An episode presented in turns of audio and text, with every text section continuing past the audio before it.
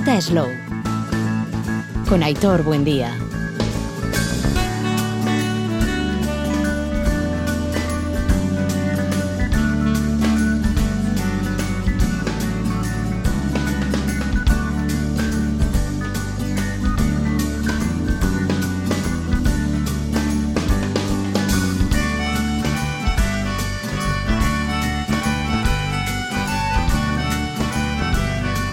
Caiso Arrachaldeón reciban el saludo de Aroa Saiz de Ibarra en la parte técnica y de quien les habla, Hitor Buen día. Onguitorri, bienvenidas, bienvenidos a nuestro espacio de la Ruta Slow.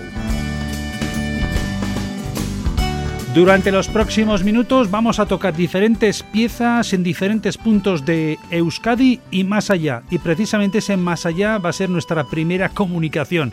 Nos vamos a ir a una tierra espectacular, maravillosa, sorprendente si ustedes no la conocen todavía, mm, ya están tardando porque es una, es una maravilla. Hablamos de Extremadura y hablamos eh, de una de, sus dos provincias, la de, Cáceres. Hasta allí nos vamos porque allí se encuentra una delegación de Slow Futaraba dentro de esa labor que está haciendo del proyecto Regreso a la Tierra en clave regenerativa, de horticultura, de de ganadería, eh, de todo ello vamos a hablar con Javi Chávez, están sobre todo en clave de ganadería eh, regenerativa, una labor que se está realizando de un tiempo a esta parte de una forma muy eh, vehemente por parte de la Asociación de Agricultura Regenerativa Ibérica que preside Ana Digón. Javi Chávez, a Rachaldeón, muy buenas. ¿Qué tal? Bueno, estáis ahí una delegación, como decimos, de Slow Futaraba en esa cita, conociendo de primera mano eh, un buen ejemplo de, creo que es de, alimentación de pollos a pasto, ¿no? Por, eh, y siempre en clave regenerativa. Sí, acabamos de salir ahora de allí, de Madrigal de la Vera, entre Villanueva de la Vera y Madrigal de la Vera hemos estado, y acabamos de salir ahora allí eh, de, de, dos días intensos de conocer todo el trabajo del proyecto Poultry, que es uno de los ganaderos de referencia que tenemos ahora, José Luis de Castro, que es veterinario y que dejó su profesión para, para dedicarse a la producción de carne a pasto, sobre todo, como nos explicaba él, con un objetivo de, de trabajar por una sanidad animal, eh, porque, mm, como ya sabemos, eh, la producción de pollo pues está también ahora muy entredicho por, por los sistemas de producción y cómo están los animales y, y todo eso. Y él, eh, la verdad es que hemos, ha sido una gozada ver cómo se puede eh, realizar un sistema de producción de carne mucho más saludable y en el que los animales eh, viven mucho mejor, tanto pollo como, como ganado, como ganadería vacuna a pasto, que también hemos visto. Eh, cuando hablamos de a pasto, eh, por explicarlo, de, de, cara a la ciudadanía en general, de alimentación a pasto, ¿de qué estamos hablando? Cuando decimos a pasto, ¿qué estamos queriendo decir? Sí, se trata de hacer un... La clave sobre todo es el, ganado en movimiento. Es decir, conocemos también pues todo lo que es la ganadería extensiva y el aprovechamiento que se hace del pasto, pero en este caso se hace un trabajo también mucho más pensando en clave suelo y en este trabajo eh, se intenta que al máximo posible la alimentación de estos animales sea el, eh, el, pasto y trabajar con el tema de bueno pues de, de la alimentación con heno, o sea hacer aportes de heno, pero intentar reducir al máximo todo lo que sería el aporte de, de pienso que en este caso no lo tocan. Con lo cual, eh, automáticamente hay un beneficio para el, para el animal, hay un, hay un beneficio para el propio terreno. Es algo que, que, estamos trabajando en esa clave, ¿no? Cuidando también la tierra porque es fundamental para, para ese mantenimiento a futuro. Sí, ahí, claro, mirando al suelo y mirando al pasto, se trabaja mucho en el tema de los tiempos de reposo. Entonces, el, el tema es que puede haber una gran carga de animales en, un momento puntual, en una de las parcelas, pero luego hay que dejar un tiempo de reposo para que haya un crecimiento de esa planta y que al final el beneficio es que vas a tener más alimento en, en, la misma superficie, cada año ese suelo va a ir a mejor y la alimentación de, de, los animales también va a ser mucho más nutritiva, más equilibrada, en fin, todos esos detalles nos los ha estado contando. Hemos tenido la suerte de coincidir con un grupo de ganaderos y ganaderas portuguesas. Eh, hemos estado más de 40 personas, con también algunos alcaldes implicados de, municipios que quieren también trabajar toda esa idea de la economía local y fijar población a través de la agricultura y la ganadería. Y la verdad es que ha sido una auténtica gozada y, José Luis nos ha dado todo tipo de detalles que ha abierto a nosotros y todo ese conocimiento esperamos que sirva para que más personas en el grupo que íbamos desde, desde Gasteiz estábamos ganaderos ya consolidados como Adolfo de Huartango y, bueno, pues también Enrique de, de, la zona también de la montaña y el, el tema es que de Quintana y luego hemos sido también un grupo de emprendedores también que estamos más ligados a la horticultura pero que vemos que la ganadería o la pequeña ganadería puede ser un, un complemento muy interesante y, y, en eso también se trataba un poco de investigar ¿no? qué, qué oportunidades o qué posibilidades puede haber. Perfecto. Javi, todo esto luego, eh, la suerte que vamos a tener es de que nos lo podéis contar en, en Euskadi, ¿no? Habrá esa transmisión de conocimiento a quien quiera luego aquí en territorio a la vez en concreto, en Euskadi en general. Claro, no deja de ser también una toma de contacto con todos estos proyectos que están un poco siendo un poco punta de lanza y la idea es que podamos luego organizar algún evento también en el que se pueda compartir con, con las personas que hemos conocido y con los proyectos que vamos visitando, llevarlos o, o, bueno, iniciar también, ¿por qué no ideas de proyectos, poner proyectos en marcha que nos permitan también acercar todo este tipo de iniciativas. Ya somos, somos conscientes de que hay en nuestro entorno ganaderos y ganaderas que lo están haciendo y que están poniendo un poco su, su esfuerzo en ello, pero este nos parecía un, una visita interesante. Y ya volviendo de paso, por, sí. por si hubiera sido poco, nos hemos desviado un poco a Starbucks, donde hay también un, un horticultor que está aquí trabajando y que justo nos acaba de abrir sus puertas. Ajá. Está haciendo también horticultura bien intensiva en su iniciativa de proyecto que se llama Pie de Huerta mm. y, y, aquí estamos disfrutando un poquito de sus bancales, de, de, un poco su idea de comercialización, un poco todo. La verdad es que muy bien, muy bien. Bueno, ¿cómo te has encontrado esa parte de Extremadura, esa bonita tierra? Pues muy bonita, salimos de, de Gasteiz, digamos, eh, un poco entre, entre buen tiempo y tal, y cuando sí. llegamos aquí nos dijeron que estaba todo nevado y aquí un sol y, y no sé, la verdad es que es increíble, ¿no? Que nos movamos ahí unos kilómetros y, y cambie todo. Y estamos aquí sí. disfrutando, pero muy bien, la verdad es una acogida muy, muy buena por aquí. Bueno, pues eh, esa delegación de Slow Food Araba con apoyo de diferentes entidades e instituciones, ¿no? Eh, quiero recordar que durante todo este periodo que, que se lleva trabajando en Slow Food Araba, eh, sea, y si no me corriges, eh, promoción uh -huh. económica del ayuntamiento, el. Centro de Estudios Ambientales también del Ayuntamiento de Gasteiz, por otro lado también Diputación Foral de Álava, Agricultura Regenerativa Ibérica por parte de, de Ana Etcétera. Bueno, son diferentes aliados que estáis teniendo. Sí, claro, a ver, si somos capaces también de eh, intentar un poco pues que implicar que las instituciones también vean en esto una, una línea importante de trabajo, pues está claro que, que, ese es un poco el objetivo, ¿no? Y aprovechar claro. esos recursos también que, que, se han ofrecido para, para desarrollar este tipo de, de iniciativas y de visitas. Perfecto. Javi Chávez, como siempre, eh, un placer sí. hablar contigo. Un abrazo para Jaime, para Eduardo Durarte, para toda esa gran familia sí. de Slow Food que estáis por allí. Eso está hecho. Venga, que vaya muy bien. abrazo. Nos vemos. Agur. Chao, un abrazo. Esa primera comunicación que teníamos con Cáceres, con esa delegación de Slow Food Araba, ese trabajo de hormiga que se está haciendo en diferentes lugares del mundo. Eh, del mundo y aquí en el, en el lugar en el que nos encontramos, ¿no? en esta península magnífica península ibérica, metemos ahí también a Portugal porque no tenemos que darnos la espalda, formamos un, islote fantástico, esa península, y dentro de esa península hay pequeños ejemplos, como por ejemplo en Cáceres, que se están desarrollando y que nos lo van a contar en breve, en próximas fechas, desde Slow Food Araba. Desde la zona de Extremadura volvemos para Euskal Herria y nos vamos a ir a una zona que está eh, prácticamente, si no me equivoco, entre Guetaria y Zumaya.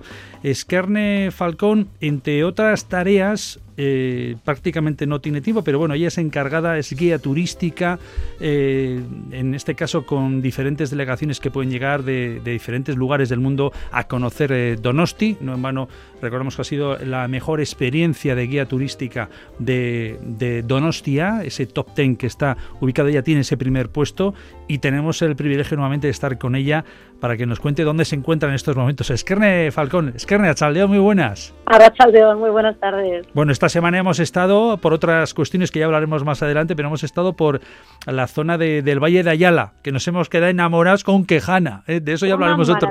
Sí, sí. sí. sí. Ha sido ¿Eh? increíble. Sí, ha, sí, sí. ha, estado muy bien. Bueno, ahora te encuentras eh, entre Guetaria y Zumaya, en concreto te encuentras, si no me equivoco, en, en, en Aroa, ¿no? Un invernadero donde tenemos productos de, de temporada. Caserío.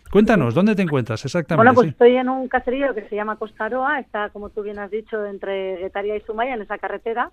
y la verdad es que bueno pues hemos eh, sido afortunados de poder estar eh, probando eh, los bueno hemos estado en la presentación de Guisante de Lágrima de Costa en 2023 o sea ah. antes de que incluso salga Qué o sea que una maravilla sí sí bueno y cómo, oye cómo, ese guisante de lágrima pues es tal cual recordamos que eso es una auténtica delicadeza no muy sutil sí, es un manjar la verdad es que es un manjar y hemos tenido eh, la suerte de probar otros productos también de, Costa Aroa, pero este en concreto eh, lo hemos llegado a probar incluso con, con una anchoa de Guetaria, y ha sido, bueno, para mí una experiencia, porque no había probado nunca el guisante de lágrima con anchoa anchoa de aquí, del Cantábrico de Guetaria, y es una pasada, una maravilla, el, el sabor, la explosión del guisante, bueno, ¿qué, ¿qué, te voy a contar? Ya sabemos lo que es la gastronomía. ¿Verdad? Maravilloso, sí, sí. Qué bueno. ¿Y qué más estáis viendo por allí? Bueno, pues hemos probado, estamos probando y hemos probado alcachofas con aceite de oliva.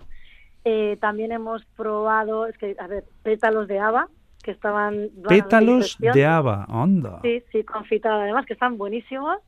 Y luego pimientos de piquillo también artesanal asados a leña, que estaban también buenísimos. Así que... nos estamos poniendo las botas. ya veo. Bueno, y además con buena climatología, a pesar del frío, que eso sí que, que aprieta, ¿no? Pero hoy aquí ha hecho muy buen sol y está haciendo un sol increíble y la verdad muy a gusto. Hemos tenido también un poco de chacolí que nos acompañaba de, de Olatu y, bueno, pues eh, ¿qué te voy a contar? Maravilloso. Aquí estamos para intentar eh, pues darle un poco de, visibilidad a, toda esta, a todo este producto local que es maravilloso, ¿no? Bueno, eh, recordamos que es Aroa, al frente de, de todo ello se encuentra Jaime. Eh, Jaime Burgaña, sí, Él, es, él es el que lleva todo esto con su equipo y, Perfecto. y bueno, siempre abierto a enseñarnos todo lo que tiene y maravilloso. Bueno, pues esa comunicación que teníamos de urgencia con, con Skerne, que, que, ha encontrado ese hueco ¿no? dentro de, de, ese día a día que tenéis, que bueno, estamos ya ahí a punto de entrar ya en primavera, a pesar de este tiempo invernal, que bienvenido sea, por cierto, e imagino que ya poco a poco, bueno, no sé si suele parar o no, o dónde, cuándo se suele trabajar más desde la clave turística vuestra, Esquerna y en Donosti, pero bueno, Bueno, yo, de hecho, dentro de una hora empiezo a hacer un tour otra vez, gastronómico. De Fíjate, ¿eh? sí, sí, a las 7 empiezo. Y bueno, aquí estamos ya, poco a poco se empieza, este año viene fuerte. Qué bien, pero qué gusto escuchar eso, oye. Sí, sí, sí, bueno. fuerte, fuerte. Bueno, pues eso es lo importante. Esquerne, como siempre, un placer eh, que nos acompañes en este programa de la Ruta Slow. Muchas gracias a vosotros. Venga, mucho.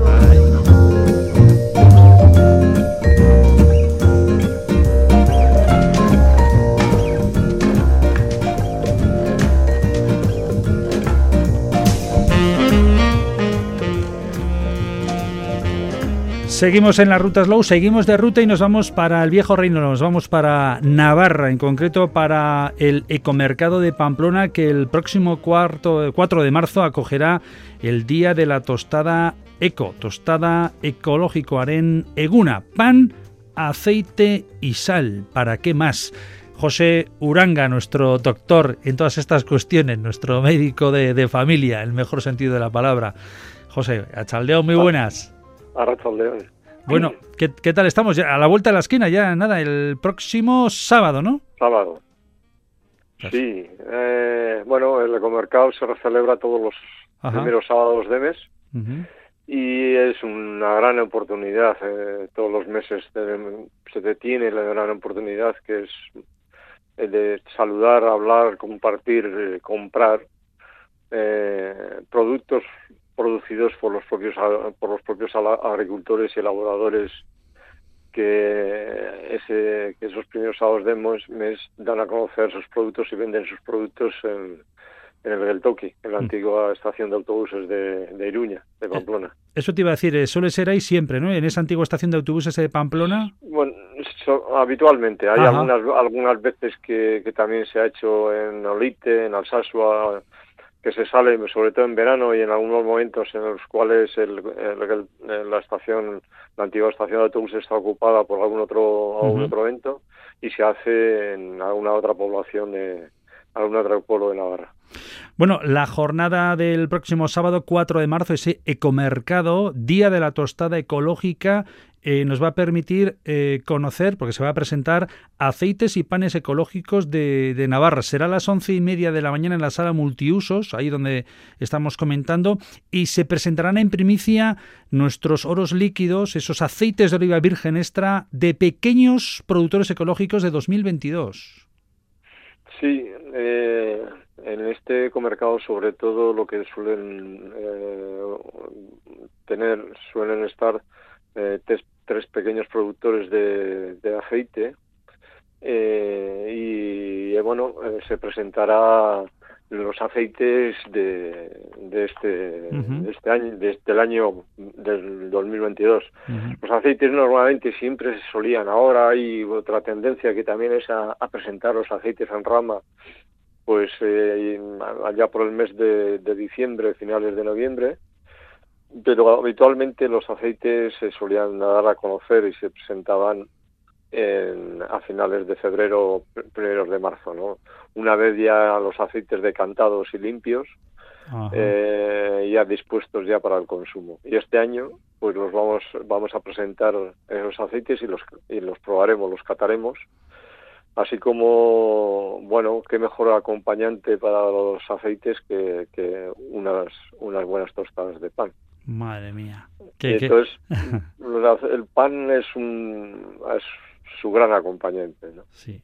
Pero fíjate, fíjate algo tan, tan simple, tan, tan sencillo, ¿no? El, el pan, el aceite, pero me refiero sobre todo al pan, eh, esos mensajes siempre que podemos, que lanzamos, ¿no? A nuestro, a nuestro mundo de, de, de, bares, de restaurantes, cuando ponemos esos fantásticos pinchos o, una gilda o cualquier eh, o un tomatito cuando llegue el momento de temporada, que cuidemos, eh, que cuidemos el pan, que, huyamos de, de, otro tipo de, de, artificios que utilizamos que, que, lo que hacen al final es eh, eh, mandar a, narices, a otro lado, el, el, producto que estamos probando. ¿no? En este caso sea un aceite o cualquier otro producto. ¿no? Por eso mismo, ¿qué valor tiene lo, lo que vais a hacer, ¿no? Bueno, lo que se va a hacer, ¿no? la presentación de esos aceites y de esos panes ecológicos? Sí, yo creo que es a todos nos, nos produce esa sensación, esa sírica ese, ese punto de, de, cosquilleo cuando dice, una buena tostada. ¿no? Eso es, eso es. Esa buena tostada que siempre ha estado en, en los grandes eventos, los grandes eventos de nuestras, de nuestras cocinas y que, quieras o no, pues eh, ese punto de, de industrialización, de hacer eh, el pan del pan algo algo simple y algo muy ligero, sí. Eh, le ha quitado profundidad, esa profundidad, ese aroma, esa potencia que, que, el pan tiene de por sí. No, y bueno, unir los dos es todo un, junto con la sal, que la sal también eh, mm. en, Iruña, en, Navarra tenemos una gran sal que es la sal de, Salinas de Oro. Y, uniremos los tres, los tres grandes, tres grandes, algo simple, pan, aceite y sal. Maravilla, once y media de la mañana, insistimos, presentación de aceites y panes ecológicos, ogieta, óleo ecológico en Aurkezpena izango da, datorren astian, once y media de la mañana. Ahí estaremos, nos acompañarán para presentar los panes, eh, nos acompañará Chema Pascual. Hombre, va a estar por ahí Chema, nuestro hombre de Artepan. Efectivamente, nuestra acompañará también eh, alguien que tiene bueno, toda una trayectoria en el mundo del pan, que es Eh, y luego en el aceite nos acompañarán los de nos acompañará Andrea Urzaiz de Aceites Artajo y, Jesús Aranda. Allí estaremos para, para dar a conocer toda una gama de panes, de pan de, eh, de espelta, de, camut, de acorazado, de, eh, de centeno, de, eh, de, variedades tradicionales, porque una de las cosas que se está trabajando mucho ahora es de producir nuestro propio trigo cosa que, cada vez menos, ¿no? O sea, el trigo que de, productores de Navarra, hecho con por panaderos de Navarra, eh, todo un todo un logro de, después de muchos años.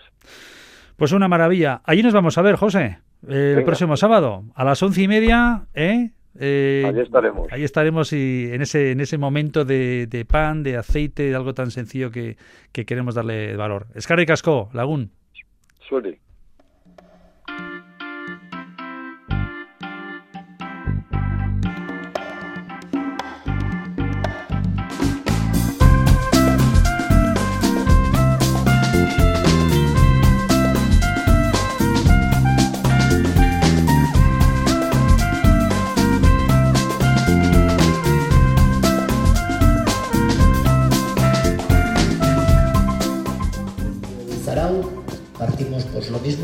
Esa parte de, de, de Mutrico y aquí sí que nos metemos a la zona del río Urola, esa parte interna, esa, esa parte con el Alto de Azurki, no sé si conocéis la zona de Azurki para posteriormente descender hacia Azcoitia. Estamos escuchando a Joseba Beloki en el Museo de la Industria Armera Neibar explicando la estrategia de cicloturismo de Euskadi. Muy potente y que pues posteriormente nos va a llevar de nuevo a la costa y pasamos por Getaria que hablar de Letaria. Hablamos de gastronomía, hablamos del chagucho, hablamos del ratón, hablamos de Valenciaga, hablamos de muchísimas otras, otras cosas, pero sin ningún tipo de duda una etapa yo creo que es sensacional.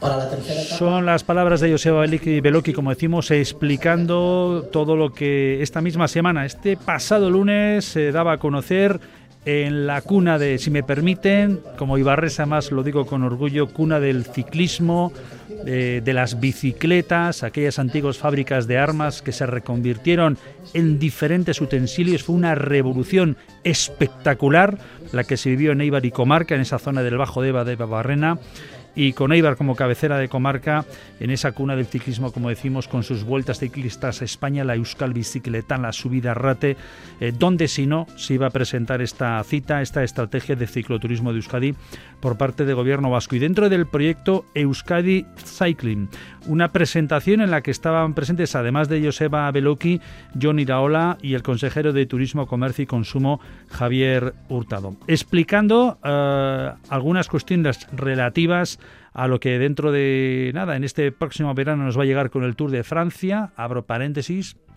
inexplicable que no, que no pase por la ciudad de Eibar, eh, y ahí lo dejo caer, cierro paréntesis, una cita, la del cicloturismo, que, que recoge una oferta variable de diferentes etapas para poder disfrutar. Todo ello lo tenemos en la página de de Basquetour para poder seguir de cerca los planes que, que están marcados, las diferentes etapas que nos llevan por, eh, pues, por Jaizkibel, por Urquiola, naturalmente por Arrate, por la zona de Araba, bueno, es, es desde luego para, para marcarse ¿eh?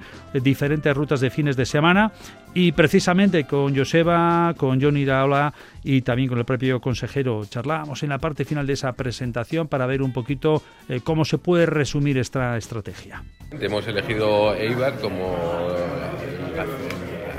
la ciudad para presentar la estrategia de cicloturismo de Euskadi, el cual queremos seguir posicionando y seguir trabajando para convertirnos en un referente a nivel internacional. Este año es un año clave, el 2023, con la llegada del Tour, que nos va a posicionar, bueno, pues todos los que somos eh, aficionados lo tenemos muy claro. Esas imágenes que se van a proyectar a nivel internacional van a tener una repercusión a futuro y eso es lo que estamos intentando con esta nueva estrategia de la bicicleta, con todas las acciones que estamos emprendiendo, posicionarnos de cara al 2023, 2024 un, bueno, un territorio en el que somos referentes y que, tenemos que seguir también siendo claves a la hora de practicar ese turismo sostenible que está perfectamente encardinado con lo que es el cicloturismo. Sí, ciertamente la vinculación que tiene Eibar con la bicicleta es innegable, eh, no solamente porque fue durante mucho tiempo eh, el lugar de donde salía la producción de bicicletas en, aquella época, el siglo pasado. Hoy en día tenemos pruebas importantes ciclistas, las mencionaba antes, la Inchulia, el Memorial Valenciaga, que son referentes en el calendario de ciclismo anual pero sobre todo también eh, importante el que dentro de todas estas rutas esté Eibar también eh, en el mapa, quiero decir, como, una de las, como uno de los destinos, y en concreto Arrate, como uno de los destinos de, estas rutas. ¿no? Yo creo que esto lo que hace es poner en valor eh, nuestro entorno, poner en valor, en fin, todo, lo que, todo lo que tenemos y la aportación que ha tenido, que ha tenido Eibar contra la bicicleta y también en cuanto, en cuanto a lo que tenemos de entorno, etcétera, de cicloturista, y por lo tanto es una excelente noticia el que el gobierno vasco los haya recogido y nos haya puesto, como digo, dentro de todas esas rutas. Yo creo que al final también el ciclismo profesional se está convirtiendo un poco también en el referente del usuario de la bicicleta, ya no solamente por si hablamos de bicicletas y nunca mejor dicho aquí, ¿no? En, en Eibar pero sí que es verdad que la gente cuando ve las carreras por televisión y ve las cimas por las que se pasan, pues eso también al final se convierte en eso, ¿no? En un book de, bueno, pues a dónde puedo ir y cómo lo puedo hacer yo. De otra manera diferente, sin ningún tipo de duda. Se decía el otro día en la presentación de la, de la, etapa cicloturista del Tour de Francia, ¿no? que bueno que la gente que no se cronometre para ver eh, cómo se va a hacer la mesa turista y cómo van a ir los profesionales pero yo sí que creo que es referencia y por lo tanto aglutinar todos esos sobre todo los tres magníficos ¿no? que como solemos decir nosotros tanto Herrera como, como es el caso de, Orduña y, Urquiola como tal ahora ya le podemos eh, sumar también Oiz como un puerto muy duro y lo que caracteriza a nivel cultural, pues Arrate yo creo que es joder, una carta de presentación brutal para este proyecto. Cuando antes hablaba yo en mi despedida de valorar lo que tenemos antes de, de ser ¿no? quienes estemos mandando el mensaje a, a, la gente de fuera para que venga, creo que en muchas ocasiones, eh, o yo por lo menos me caracterizo a alguien de, de piñón fijo, ¿no? Siempre hago mis mismas rutas o más o menos tal. Y en este caso yo creo que este tipo de proyecto lo que te hace es pues bueno, pues que ese prisma de alguna manera pues cambia por completo, abarcas otras zonas y que sin ningún tipo de duda dices, bueno, pues y también de qué puedo disfrutar, porque esa es otra historia, es decir, siempre tenemos la sensación de que hay que salir de casa para llegar a casa, pero quizás podemos montar un plan pues para bajar en mi caso de Gasteiz a Lekeitio y podemos comer y que alguien vaya a buscarnos y montar el transfer, ¿no? Que quizás con este tema del bikepacking y todas estas historias, pero también empresas de autobuses que se dedican a ello, a llevar eh, las bicicletas en el remolque, empresas de eh, con furgonetas que te lo hacen, pues yo creo que también, ¿no?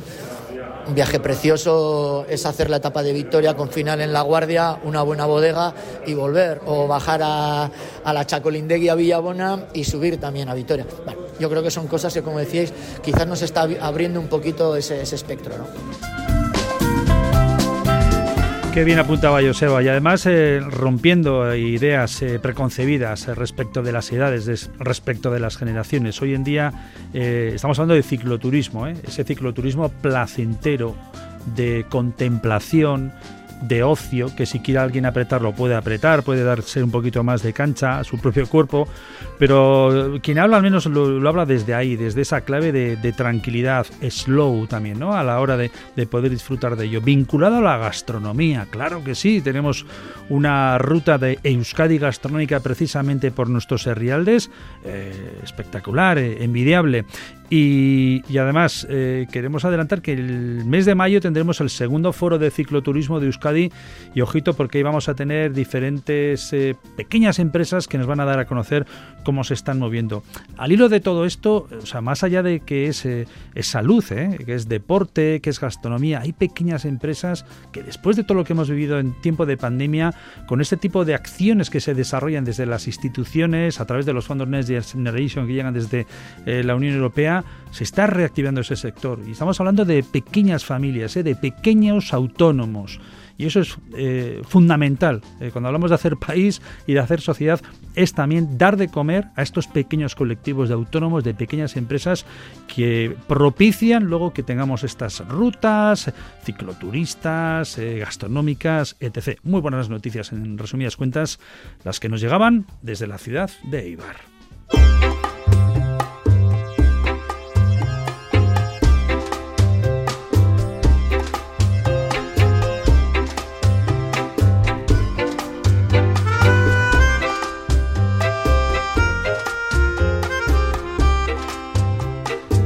Tiempo de vino, espacio de vinos con Jungi, con nuestro gran experto José Ignacio Jungitu. Jungi, Arrachaldeón, muy buenas tardes. Arrachaldeón. Una semana en la que hemos tenido oportunidad de volver a disfrutar de ese Malcoa ahí en Arcos de Quejana que, estábamos esta semana mientras veíamos eh, la nieve como caía. Qué, qué, maravilla, ¿no? Qué, qué momento. Qué marco más maravilloso, qué momento, qué, qué gran bodega. Parece mentira en, la denominación de origen más pequeña de toda España, cómo tenemos esta grandísima bodega que está haciendo también las cosas y que, bueno, por lo que nos contaba su gerente, su nuevo gerente, eh, con idea de seguir avanzando de seguir mejorando y de seguir en esa en esa cúspide de los grandes vinos, ¿no? Yo creo que que se empezó una labor muy buena hace unos años y, lo están haciendo fantástico y bueno, pues, pues al final lo que catamos era absolutamente rotundo. Yo creo que era uno de los grandes vinos blancos que se pueden catar hoy en día gracias a este Malcoa, estas ediciones especiales que traen de Malcoa, que, que, bueno, con las variedades autóctonas, con las nuestras, con un trabajo de mucho mimo, de respeto sobre todo hacia la tierra, hacia un terreno, hacia un sitio, eh, bueno, pues, pues obtenemos eh, esa, esa maravilla que es ese Malcoa. Bueno, antes estábamos hablando con Esquerne Falcón de, de, otros temas que estaba, le hemos pedido por Zumaya, fue una también de la, con las que estuvimos y fue una maravilla cuando, cuando hay personas con las que compartimos el otro día que, que, no habían estado nunca en esa zona del Valle de Ayala, que no conocían Quejana, que no habían probado ¿no? este, este Malcoa y, verles en sus ojos y, y, en sus caras cómo lo estaban disfrutando, pues bueno, es Por un el sitio donde estuvimos, lo cierto es que es mágico, es, perderte. Tú lo conoces. Aquí al lado de casa. Que tú lo conoces de hace 30 años que nos contaste, ¿no? Que anduviste sí, por es allí. Cierto, sí, es cierto. Una de mis primeras experiencias trabajando fue cuando me tocó en aquel monasterio que entonces era de clausura y que, que yo sé que a la organización de aquel evento le costó muchísimo que se lo abriesen. Eh, me tocó dar una de las primeras catas que me tocó a nivel profesional. Además era para gente de toda Europa y, uh -huh. y una experiencia interesantísima. De estas cosas, de estas actividades que te pasan muchas veces profesionalmente que te hacen sentir especial, ¿no? Que te hacen, dices, jo, qué, qué suerte tengo de poder hacer esto, ¿no? Y poder, poderme dedicar a esto. Y bueno, en un valle además fantástico y que es cierto que lo comentábamos con la gente de la cuadrilla, ¿verdad? Que, sí.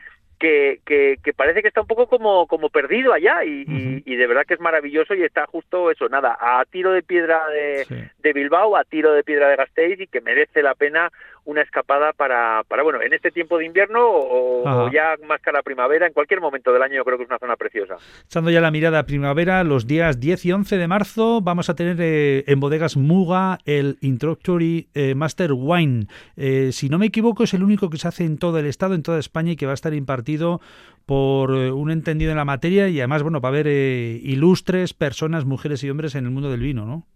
Sí, bueno, ya sabes que, que el tema del Instituto de los, Master, de los Master of Wine son, creo que son 400, no llega a 500 en, en todo el mundo. Uh -huh. eh, es una especie de gente, te iba a decir elegida, bueno, elegida, elegida que, que sobre todo se han pegado una panzada a estudiar, a trabajar el vino en la parte más amplia, no solamente en la elaboración, como podemos conocer a nivel más local, sino sobre todo en la cata, en el conocimiento de las distintas zonas a nivel mundial, ¿no? Uh -huh. eh, es un grupo además de gente muy prestigiosa.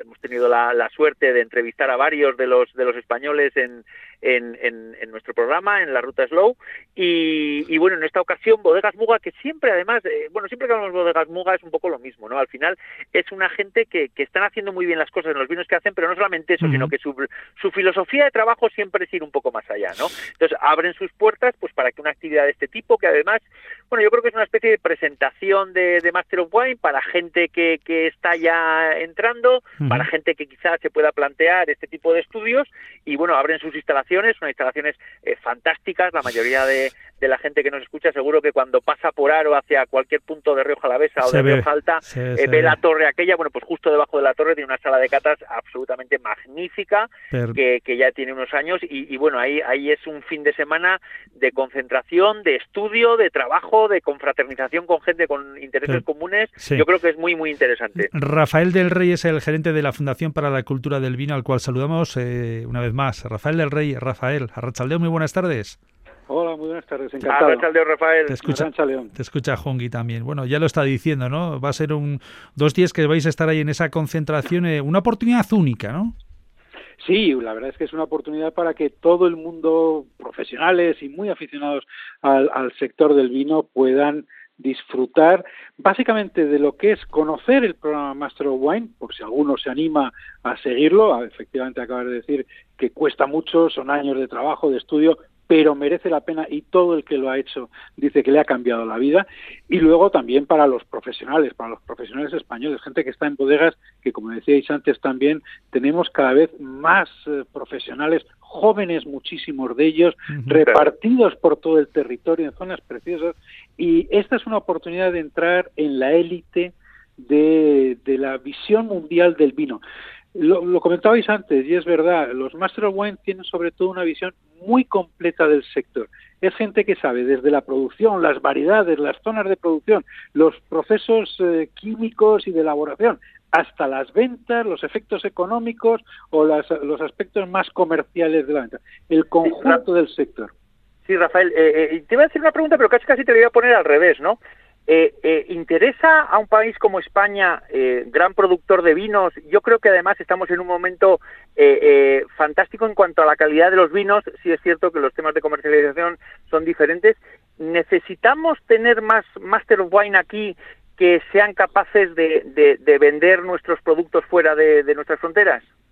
Sí, sin duda ninguna. En realidad, la Fundación para la Cultura del Vino, que es quien promueve este, estos eh, cursos introductorios, estos fines de semana y otras actividades que hacemos también con el Instituto de los Master of Wine, y lo venimos haciendo desde hace ya ocho años largos, eh, lo hicimos pensando básicamente en dos objetivos. Por una parte, sí, definitivamente queríamos tener más Masters of Wine españoles, más profesionales españoles que estuvieran en la élite mundial de la crítica y del conocimiento del sector del vino y al mismo tiempo, y segundo objetivo, nada desdeñable tampoco, queríamos que el conjunto de esos 400, 500 Master of Wine que hay en el mundo conocieran mejor los vinos españoles, se aficionaran a ellos, les gustara, los descubrieran y se acabaran pues pues haciendo muy adictos a los vinos españoles. Esos dos objetivos los que son los que buscamos y la verdad es que empezamos cuando había nada más que un español Master of Wine, que es Pedro Ballesteros, que impulsó muchísimo todo esto y ahora tenemos eh, pues casi casi cerca de 10 entre españoles o residentes en España que los consideramos como si fueran españoles. Y hay un grupo extraordinario ya de profesionales y creemos que vamos a tener muchos más porque los conocemos y porque además sabemos y seguimos muy de cerca que es otra labor que hacemos desde la Fundación para la Cultura del Vino, ayudamos a los profesionales españoles que ya están metidos en el programa, de que ya están estudiando para aprobar el Master Wine, porque primero hay que entrar y luego son tres, cuatro años para conseguir eh, pues sacarse el título, bueno, pues también les ayudamos básicamente con la parte más complicada, que es la de la cata de los vinos internacionales. ¿Qué, qué, van a tener oportunidad la gente que venga de Qatar en, en, estas, en estas dos jornadas? Porque sé que son vinos de todo el panorama nacional, pero, pero que realmente tendrán cosas muy especiales, entiendo. No se pueden decir los nombres porque hmm. son catas a ciegas. Ah, pero son catas a ciegas, ah, claro. Claro, y, eh, pero lo que sí es, y yo he participado, gracias a Dios, en todas las ediciones, es una gozada. Para cualquiera que le interese el mundo del vino, porque claro, son vinos de todo el mundo, básicamente los hacen en tres grandes catas, blancos, tintos y una de vinos especiales donde entran dulces, algún espumoso, de cualquier parte del mundo, pero catas hechas un poco de la forma anglosajona. No se trata solo de adivinar qué vino es, ¿eh? Se trata de irse acercando al vino, es, es fantástico verles cómo lo van, van deduciendo las características, oye, y, además debatiéndolo, oye, y a ti esta que te sabe, a qué te recuerda, eh, probaste algo hace algún tiempo, tiene que ser de un sitio soleado, de unos suelos de estas condiciones, eh, será de esta variedad, de qué parte, van deduciendo poco a poco cómo son cada uno de los vinos para al final llegar a una conclusión que lo importante es que sea muy razonada. Al final acertarás o no acertarás, pero, pero hay un razonamiento detrás. Son tres eh, catas más otras catas que se hace, catas de los vinos de la Fundación también, y alguna otra que son verdaderamente extraordinarias. Estamos hablando de unos 20, 30 vinos por cada una de las catas. Es una, es una auténtica gozada, venidos de todo el mundo. Bueno, pues esa es la cita que tenemos los días 10 y 11 de marzo, una, un encuentro que queríamos conocer de, de primera mano y que le agradecemos por un lado a Jungi, nuestro experto en el mundo del vino, que nos lo haya contextualizado y también una vez más el poder hablar con Rafael del Rey, gerente de la Fundación para la Cultura de, del Vino. Está abierto precisamente el plazo de inscripción todavía, está en la página web de la Fundación para la Cultura del Vino, que es culturadelvino.org. El que pueda estar interesado, eso sí, lo hacemos nada más que en inglés, que es como se hace todo el programa y es como son luego también los exámenes. ¿eh? Pues queda dicho, José Ignacio Jungui, Rafa Escarricasco a los dos, muchas gracias. Bueno, muchas gracias.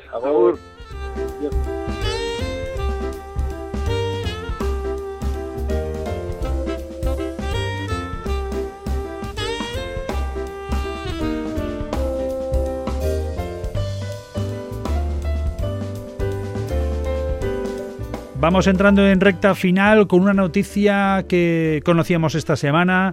El gobierno vasco pacta un plan para facilitar y regular la profesionalización de la pesca de, angula. Recordará nuestra audiencia habitual de las rutas low como el pasado mes de enero, finales de diciembre, enero, eh, la Unión Europea prohibía la pesca de la angula en, Euskadi. Un acuerdo, eh, el de ahora, que pretende establecer, según dice, una serie de controles de las capturas y de la comercialización de esta especie, encaminadas a una profesionalización del sector que se ajuste a las exigencias de la Unión Europea.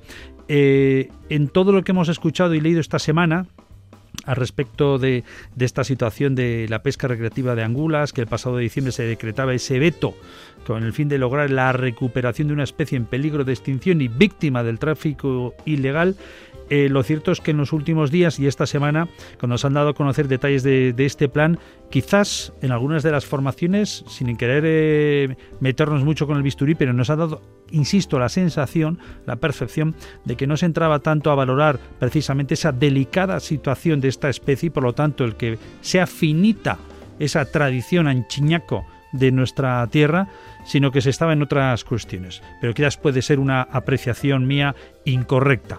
Eh, Rafa Beristain de Mutricuna Turta Aldea, como siempre, un placer tenerte. a Rachaldeón, buenas tardes. León, buenas tardes. Pero vamos a poner entre Rafa y Beristain Pérez también. Ah, perdón. dejar al padre sin apellido. Hombre, perdón, perdón. Pues, pues yo creo que siempre te he dicho Rafa, Rafa, Pérez Beristain. bueno, un trico, una torta aldea. Bueno, que de un tiempo hasta Marte, esta parte, desde el año pasado prácticamente, gracias a vosotros, estamos conociendo un poquito más de cerca lo que este minúsculo animalico, esta especie que solamente la conocemos entre comillas, algunas personas en esos momentos de degustación, nos merece todo el cariño y respeto por lo que significa de fauna y también de tradición, evidentemente, de, esta tierra. Eh, lo de esta semana que hemos conocido de gobierno, más que hemos escuchado valoraciones de diferente tipo, eh, no me queda claro si realmente tenemos conciencia eh, de lo que está en juego o estamos en otro tipo de, de cuestiones. ¿Cómo, cómo, ¿Cómo percibís todo ello, Rafa? Hombre, conciencia sí que hay, porque los datos científicos son claros, más claros imposible. Lo que pasa es que vivimos en un estado eh, preelectoral, vamos a decir, y yo creo que esto se puede considerar dentro de la bolsa esta de compra de, votos. Hay un clientelismo y, bueno, habrán hecho sus cálculos, que si se prohíbe, pues perderán 4.000 o 5.000 votos y, y por ahí vienen las cosas. Yo creo que van a perder más con la gente que no estamos de acuerdo con estas barbaridades. Pero bueno, como la gente que eh, de las que estamos disconformes, pues no estamos agrupados o no, no hay una conciencia clara tampoco en la sociedad de lo que es perder una especie, pues, eh, pues bueno, juegan con eso. Eh, el, el titular va, va, por ahí, o sea, es el, el pacto de un plan para facilitar, entre comillas, ¿no? Facilitar y regular la profesionalización de la pesca de la angula.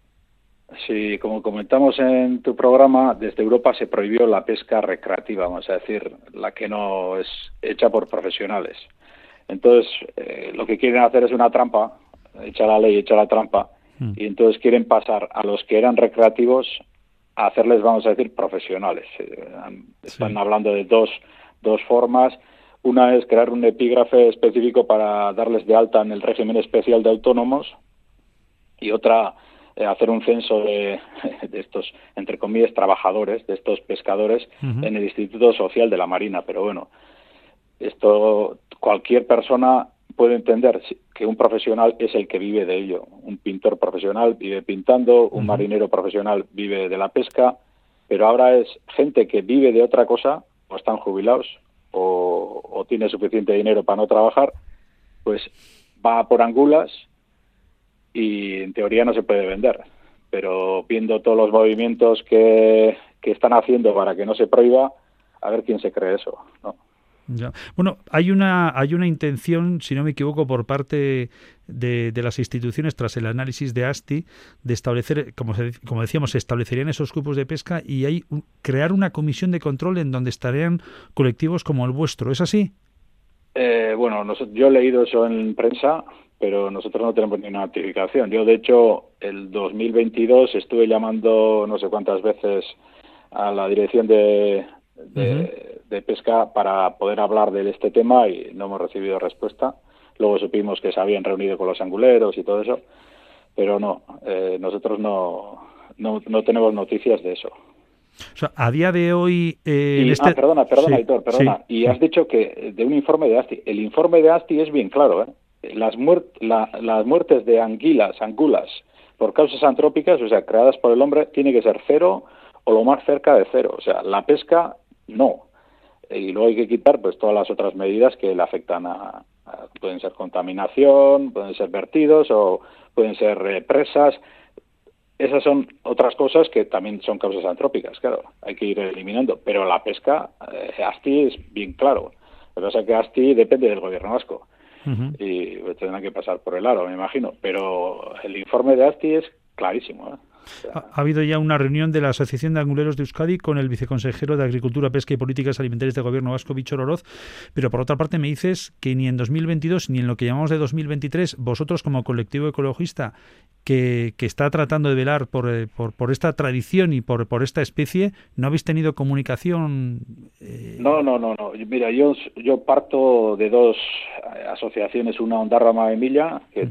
trabaja pues para recuperar la pesca artesanal, las especies que están en declive, para intentar reorganizar un poco la mar, y otra Naturcom, que es la asociación de todos los grupos ambientalistas, ecologistas, como le queramos llamar, de Guipúzcoa. Y nosotros no hemos tenido ninguna notificación al respecto. Bueno, por lo tanto, ahora, eh, ¿en qué situación estaríamos eh, en las próximas fechas a la espera de que eh, este plan se pusiera en marcha? ¿Va a haber reunión, entiendo, con vosotros, con colectivos como el vuestro?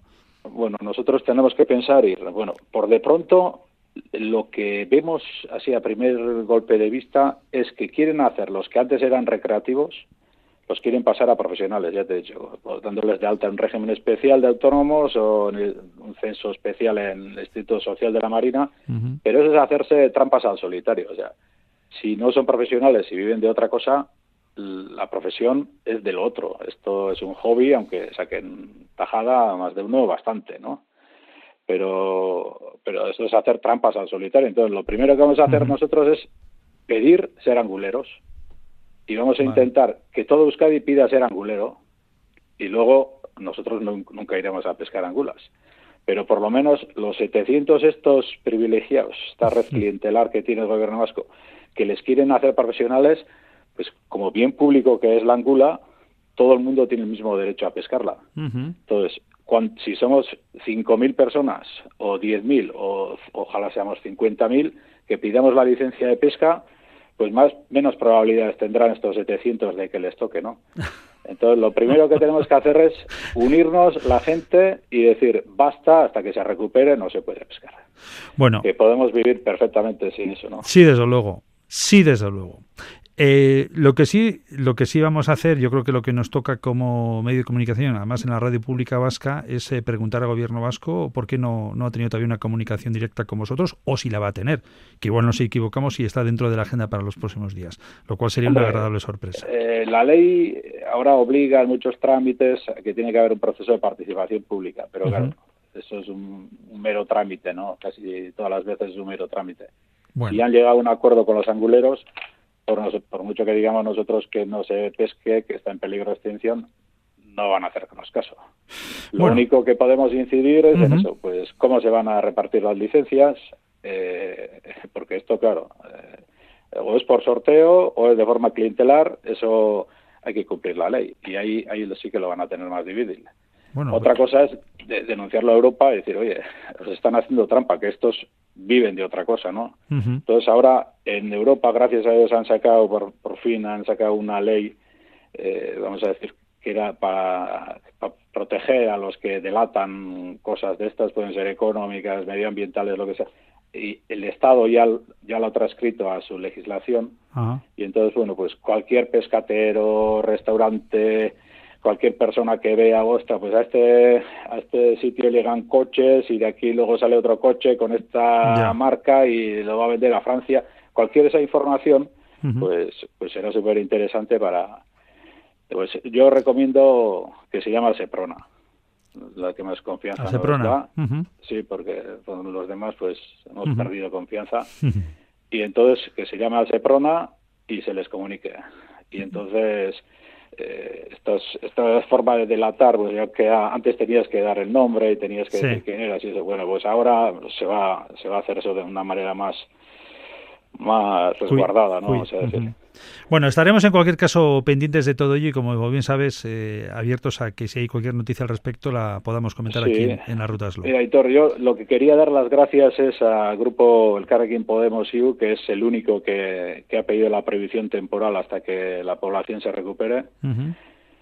Y la derecha española y la que va de vasca pues le quiere hacer esta, esta trampa. Los de centro, el Partido Socialista se ha, ha dicho lo mismo que el PNV y H. Bildu pues eh, entre está bailando entre dos aguas, un plan de transición de la pesca deportiva a la profesional. O sea, bueno, eh, hay que decidirse y la gente tiene que saber eh, qué es lo que dice cada partido y, y, luego cuando llega la hora de votar que, que lo apunten ahora en el calendario y que luego se olvida, que luego la campaña electoral nos vuelve locos y hay que apuntar las cosas y decidir el voto ahora, antes de que empiece la campaña. Rafa Pérez Beristain, Mutriku Naturtaldea. Como siempre, gracias por atender a esta llamada de, de la Ruta Slow. un abrazo. Adiós.